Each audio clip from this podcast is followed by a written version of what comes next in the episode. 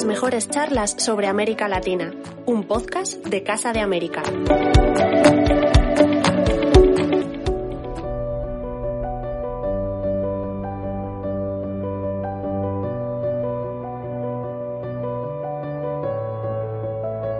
Estamos en esta ocasión con motivo de la toma de posesión del nuevo presidente de Bolivia y de alguna manera me gustaría hacer un pequeño balance de las elecciones. Y la verdad es que el balance es muy positivo en el sentido de que las semanas antes de que tuviéramos el proceso electoral y luego la confirmación de los resultados, pues efectivamente había mm, bastantes sospechas ¿no? sobre la existencia o no de un fraude, sobre cómo iba a, a actuar el Tribunal Electoral, sobre el clima de violencia o de desconfianza que podía existir hacia el proceso.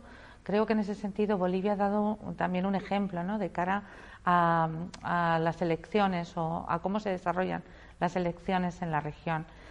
Eh, en ese sentido, eh, la contundente, yo diría excepcional victoria del MAS, pues efectivamente viene a ratificar cuál era la voluntad mayoritaria del pueblo boliviano. Se señalaba con anterioridad que nos encontrábamos casi con el doble de votos, 20 puntos por encima. Efectivamente, a pesar de que algunos analistas eh, esperaban que hubiera una segunda vuelta, yo creo que el triunfo mayoritario del MAS en esa primera vuelta muestra pues una capacidad de llegada muy importante en el conjunto del electorado boliviano. Es cierto también que seguimos asistiendo a bueno pues a, la existencia de una media luna que plantea unos resultados electorales diferentes. Eh, el MAS venció en todos los departamentos con tres excepciones. Beni y Tarija, y por supuesto Santa Cruz, que yo creo que quizás es el departamento que más, diríamos, dificultades le plantea al propio MAS, porque en muchas ocasiones tiene sus propias alternativas políticas y es verdad que, también siempre situadas a la derecha de ese espectro político. En ese sentido, creo que el MAS ha logrado, eh, de alguna manera, eh, reconfigurar la alianza que había construido desde el año 2005. Esta alianza es excepcionalmente fuerte con las organizaciones sociales, sobre todo del agroandino eh, y también las organizaciones sociales del Chapare. Es verdad que hay otras organizaciones sociales que parece que también se han ido descolgando durante todo este proceso. Y en ese sentido, por ejemplo, el sector de la minería o la central obrera boliviana están completamente marginados.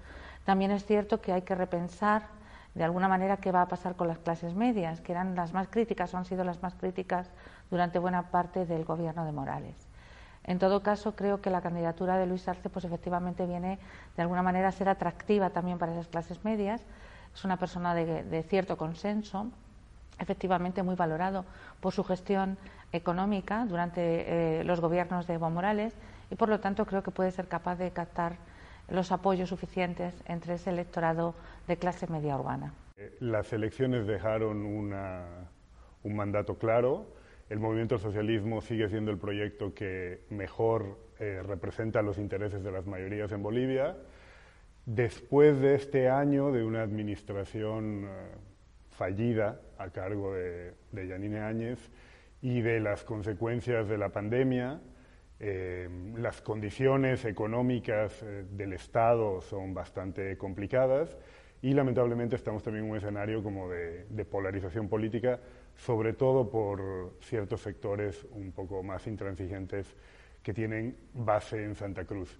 El presidente electo, el presidente Luis Arce, tiene yo creo que dos misiones fundamentales, que es reencauzar eh, la economía, que está bastante afectada. Tendremos que ver cuáles son las decisiones, las primeras decisiones que toma Luis Arce. Él fue ministro de Economía 10, 11 años, digamos, sabe de la materia, pero como decimos, el escenario es un escenario diferente, más complejo, y tiene también eh, que reconstruir la convivencia social que ha quedado bastante dañada durante este último año.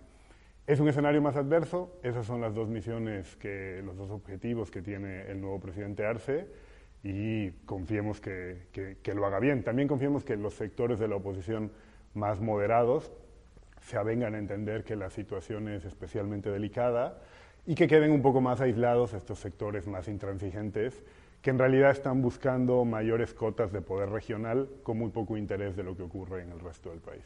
Yo creo que el horizonte es esperanzador. Efectivamente, la situación boliviana es compleja. Bolivia viene durante el último año sufriendo una crisis económica muy importante, pero además una crisis política institucional también muy relevante.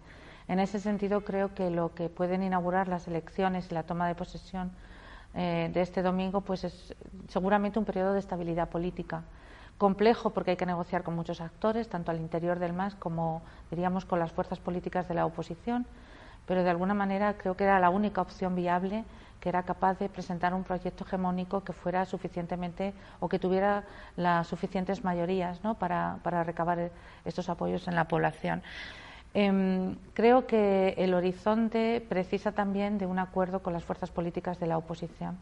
Hay una cuestión que quizás todavía el masismo y sobre todo, diríamos, el binomio eh, eh, Arce-Choquehuanca tiene que plantearse en este contexto político y es una crítica, una autocrítica, un proceso, diríamos, de reflexión sobre, diríamos, todo lo que se hizo bien, que son muchas cosas, es decir, los logros sociales de, de los gobiernos de Morales son contundentes, yo creo que eh, el manejo de la situación económica también se hizo muy bien por parte del entonces ministro Luis Arce, ministro de Economía, pero quizás eh, habría que haber, eh, diríamos, generado espacios de mayor cooperación y de pluralismo al interior de las propias instituciones. Yo creo que esta es una cuestión que quedó pendiente del gobierno anterior. También es cierto que muchas veces las decisiones se tomaron en contextos de extremada fragilidad política y con una gran confrontación ¿no? con, con algunas fuerzas políticas, diríamos, de los extremos y que por eso quizás también el proyecto intentó reconstruirse o construirse en torno, diríamos, a esas organizaciones y en torno al núcleo más duro del propio masismo. Dicho esto, creo que la coyuntura es muy distinta, tanto la coyuntura nacional como la coyuntura internacional, y que por lo tanto tenemos que intentar alcanzar acuerdos, sobre todo con, diríamos, el principal bloque de la oposición, liderado por Carlos Mesa, que esperemos también, como se señalaba con anterioridad, pues se recentre. Yo diría que su comportamiento durante los últimos meses, pues efectivamente le había polarizado, le había eh, situado en uno de los extremos y esto ha tenido también una fuerte contestación electoral, en el sentido de que muchos de estos sectores de clapas medias que en el fondo eran reformistas, no se pudieron sentir identificados con esa propuesta política más radicalizada hacia el extremo de la derecha. Bueno, Luis Arce eh, fue uno de los mejores ministros de Economía de América Latina, uno de los mejores ministros de Economía de las últimas décadas en la región. No es una opinión como es colega de gabinete, es una opinión que le ha valido reconocimiento por parte de montones de organismos internacionales o expertos, voces autorizadas de la economía en la región. Bolivia antes del gobierno, de los gobiernos de Evo Morales, estaba siempre en condición de receptor de la ayuda y la cooperación internacional. Estábamos muy lejos de ser un modelo económico respecto a algo. En realidad éramos casi, casi el, beneficiario de la, de la generosidad internacional. Arce, bajo el liderazgo político de Evo Morales, consigue construir un, modelo económico exitoso que apuesta por eh, una presencia fuerte del Estado. el, pivote del modelo han sido las nacionalizaciones, las nacionalizaciones de los recursos estratégicos, que son las primeras decisiones que toma el gobierno de Evo 2005, 2006, hasta 2007, 2008, las más importantes. Eso te permite recuperar, digamos, la presencia del Estado en esos sectores y, desde luego, quedarte con una mayor parte del excedente. Antes de los gobiernos de Evo, el modelo imperante en el tema de recursos estratégicos era el de la privatización clásica, unas condiciones muy desfavorables para el Estado y te quedabas con muy poquito del excedente, había muy pocos tributos, las cargas impositivas para las empresas transnacionales eran prácticamente inexistentes o, eran muy bajas. Ese, primer momento, digamos, de, recuperación y fortalecimiento del Estado, ah, nacionalizando los recursos estratégicos, le permite luego desarrollar una apuesta fuerte por la inversión pública. Bolivia en 2005 tenía 600 millones de dólares de inversión pública.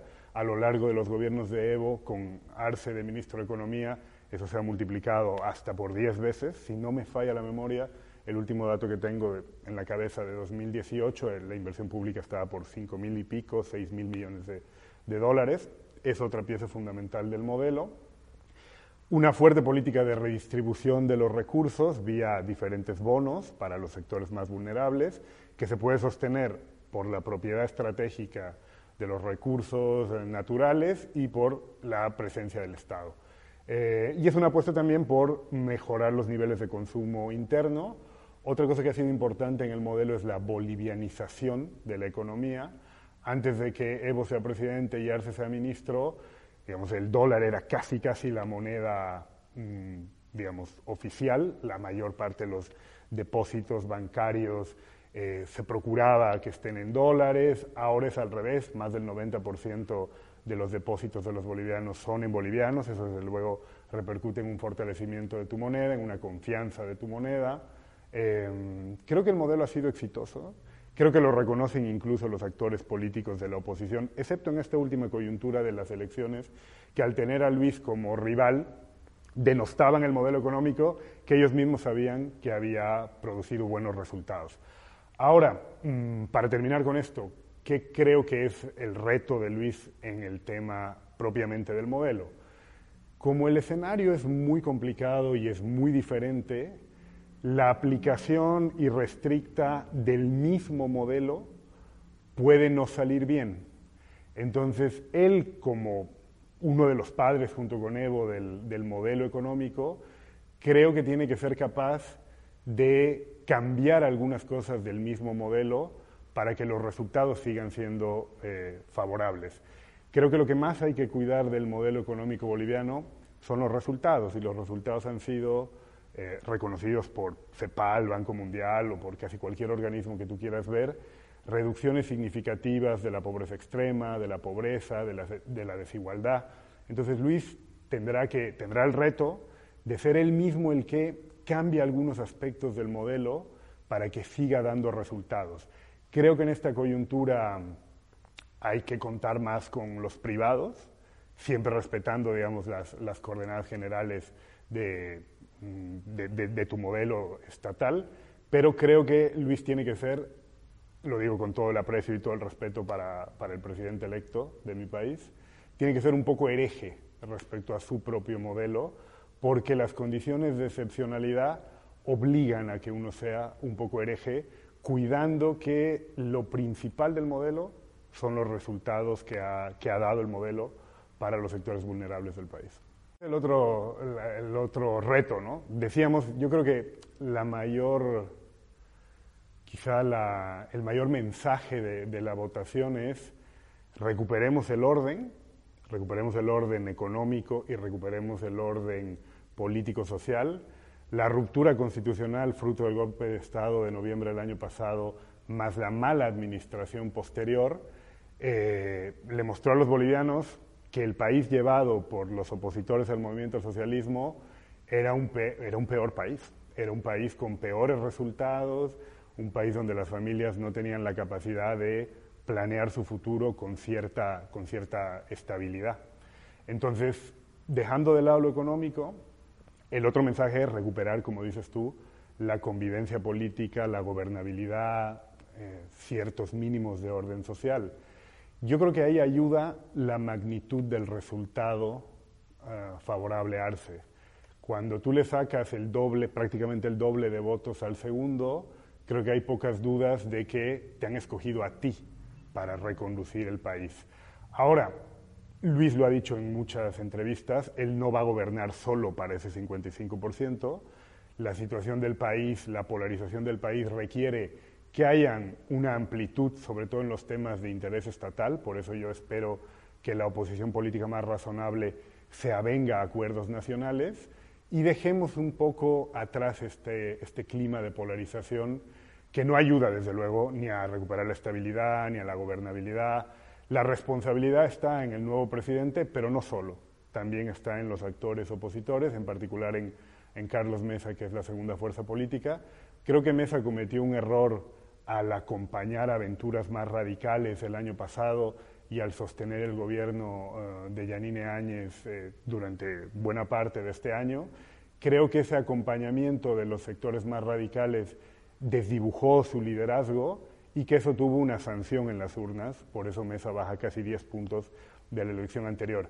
Ahora debería poder dar un bandazo, si queremos llamarlo así, y reconvenirse un poco más en un actor de oposición, el principal actor de la oposición política boliviana, pero ya no en, solamente en denostar, en buscar salidas radicales, sino también en exigirle, desde luego, al presidente Arce acuerdos centrales para la recuperación de la estabilidad en el país. Eso me parece importante. Creo que hay poco que esperar del tercer actor, digamos, de Luis Fernando Camacho, el, líder de la ultraderecha boliviana que, tiene, que sacó 14% en las elecciones, que, tiene, que es la primera fuerza en el departamento de Santa Cruz. Creo que ahí los intereses de Camacho, por lo menos en el corto plazo, son intereses de consolidar el poder regional y desafortunadamente él encuentra buenos resultados en Santa Cruz manejando un discurso de confrontación con el gobierno en La Paz. Y él no va, no va a cesar en esa, en, esa, en esa estrategia porque es una estrategia que le da resultados, que luego genera problemas y que es peligrosa, pero creo que hay que esperar poco en el corto plazo de, de Luis Fernando Camacho. Por eso creo que Arce tiene que ser amplio, a nivel de los sectores que no le han votado, sobre todo en las grandes capitales, aunque tuvo muy buenos resultados en varias, pero es donde está, si quieres, un poco más el voto, más, la, posición más escéptica y de más distancia con el MAS. Y Mesa tiene que avenirse un poco más a una actitud más responsable como principal líder de la oposición. Yo creo que esa es una cuestión bien importante, porque yo creo, eh, algunos eh, analistas hablaban de que bueno, ha ganado el masismo y no el evismo. Yo creo que eso no está tan claro. Creo que como, que como se señala reiteradamente, la figura de Evo Morales es indiscutible y no se puede comprender la victoria del MAS desde el año 2005 hasta la actualidad si no se reflexiona sobre la capacidad que tiene Evo Morales para sintetizar. Es decir, ejerce un papel casi de sincretismo ¿no? entre todas estas organizaciones que, pululan y adyacentes al propio partido. Pero está claro que eh, estamos en una, en una, época completamente distinta. Eh, creo que la sombra de Evo se puede proyectar sobre la figura del presidente y del vicepresidente. Creo que además eh, es preciso construir algún tipo de autonomía con respecto al gobierno y al partido. Esa, esa diríamos, relación entre el partido y el gobierno va a ser conflictiva. Efectivamente, el partido tiene, va a tener un peso muy dominante sobre el propio gobierno, pero el gobierno va a tener que tomar decisiones no solamente para los masistas o para la propia organización del partido, sino también para el resto de, movimientos, organizaciones comunitarias y sobre todo para el conjunto del electorado en Bolivia. Por lo tanto, creo que quizás esa sea, es decir, yo creo que hay dos elementos fundamentales diríamos que van a dificultar las tareas del próximo gobierno. Uno que está relacionado con la compleja situación socioeconómica, podríamos decir, y por lo tanto habrá que tomar decisiones eh, pues, para reactivar la economía en un contexto de déficit económico crónico. Eh, habrá que tomar decisiones para mantener algunos de los logros sociales, ya lo hemos dicho, por ejemplo, pues el bono contra el hambre será uno de los recursos que habrá que, activar de manera prácticamente inmediata. Eh, pero luego yo creo que a nivel político e institucional se va a plantear también algo extremadamente complejo, con dos pivotes. Uno que es el tema de cuál va a ser el papel del presidente Evo Morales en este nuevo gobierno y el segundo, cuál va a ser el relacionamiento que va a tener, diríamos, el propio gobierno con el partido y con la oposición. Claro, Evo Morales es el mejor presidente que ha tenido Bolivia. Digo, no es una opinión como ex colaborador suyo, para eso un indicador, un indicador que debería importarle a todo el mundo para ver eh, la magnitud de un liderazgo político es el resultado en las elecciones. En el peor desempeño de Evo en unas elecciones obtuvo 47% en las elecciones del año pasado y en el mejor desempeño obtuvo 67% en el referéndum revocatorio de 2008. Creo que si tú te mueves, si Evo se ha movido en magnitudes de un 47 a un 67, estamos hablando de un tipo que buena parte de los bolivianos aprecian, reconocen, se identifican con él. En ese sentido, sigue siendo el liderazgo político más relevante. El expresidente Evo Morales ha dado una entrevista hace muy poquitos días en la BBC, ratificando lo que él ya ha dicho varias veces, que se retira de algún modo de la política más electoral institucional y que se va a dedicar a ser el líder, que lo es ya formalmente, del movimiento al socialismo, que es el principal partido de la oposición, de, perdón, del país. Eh, yo también creo que Evo tiene que ser un poco hereje, eh, en el sentido de, es difícil, después de haber estado 14 años al mando del país, con muy buenos resultados, yo creo que es difícil cambiar también un poco de chip. Yo sé que es honesto cuando dice lo que dice, pero luego uno tiene que ir acostumbrándose a ese nuevo, a ese nuevo rol, que es un rol fundamental de liderazgo político en el principal partido y de ser el referente más claro de los sectores populares, pero también al expresidente Evo le va a tocar ser un poco hereje y realmente acostumbrarse a ese nuevo rol. Eh, él lo ha dicho, por eso insisto, desde luego yo le creo, pero más allá de lo que uno dice, siempre está la tentación lógica de volver a intentar tener un protagonismo muy alto, cuando probablemente ve algunas decisiones de Arce Choquehuanca que no le convencen, la tentación de intervenir. Por eso yo creo que Evo también tendrá que ser un poco, un poco hereje.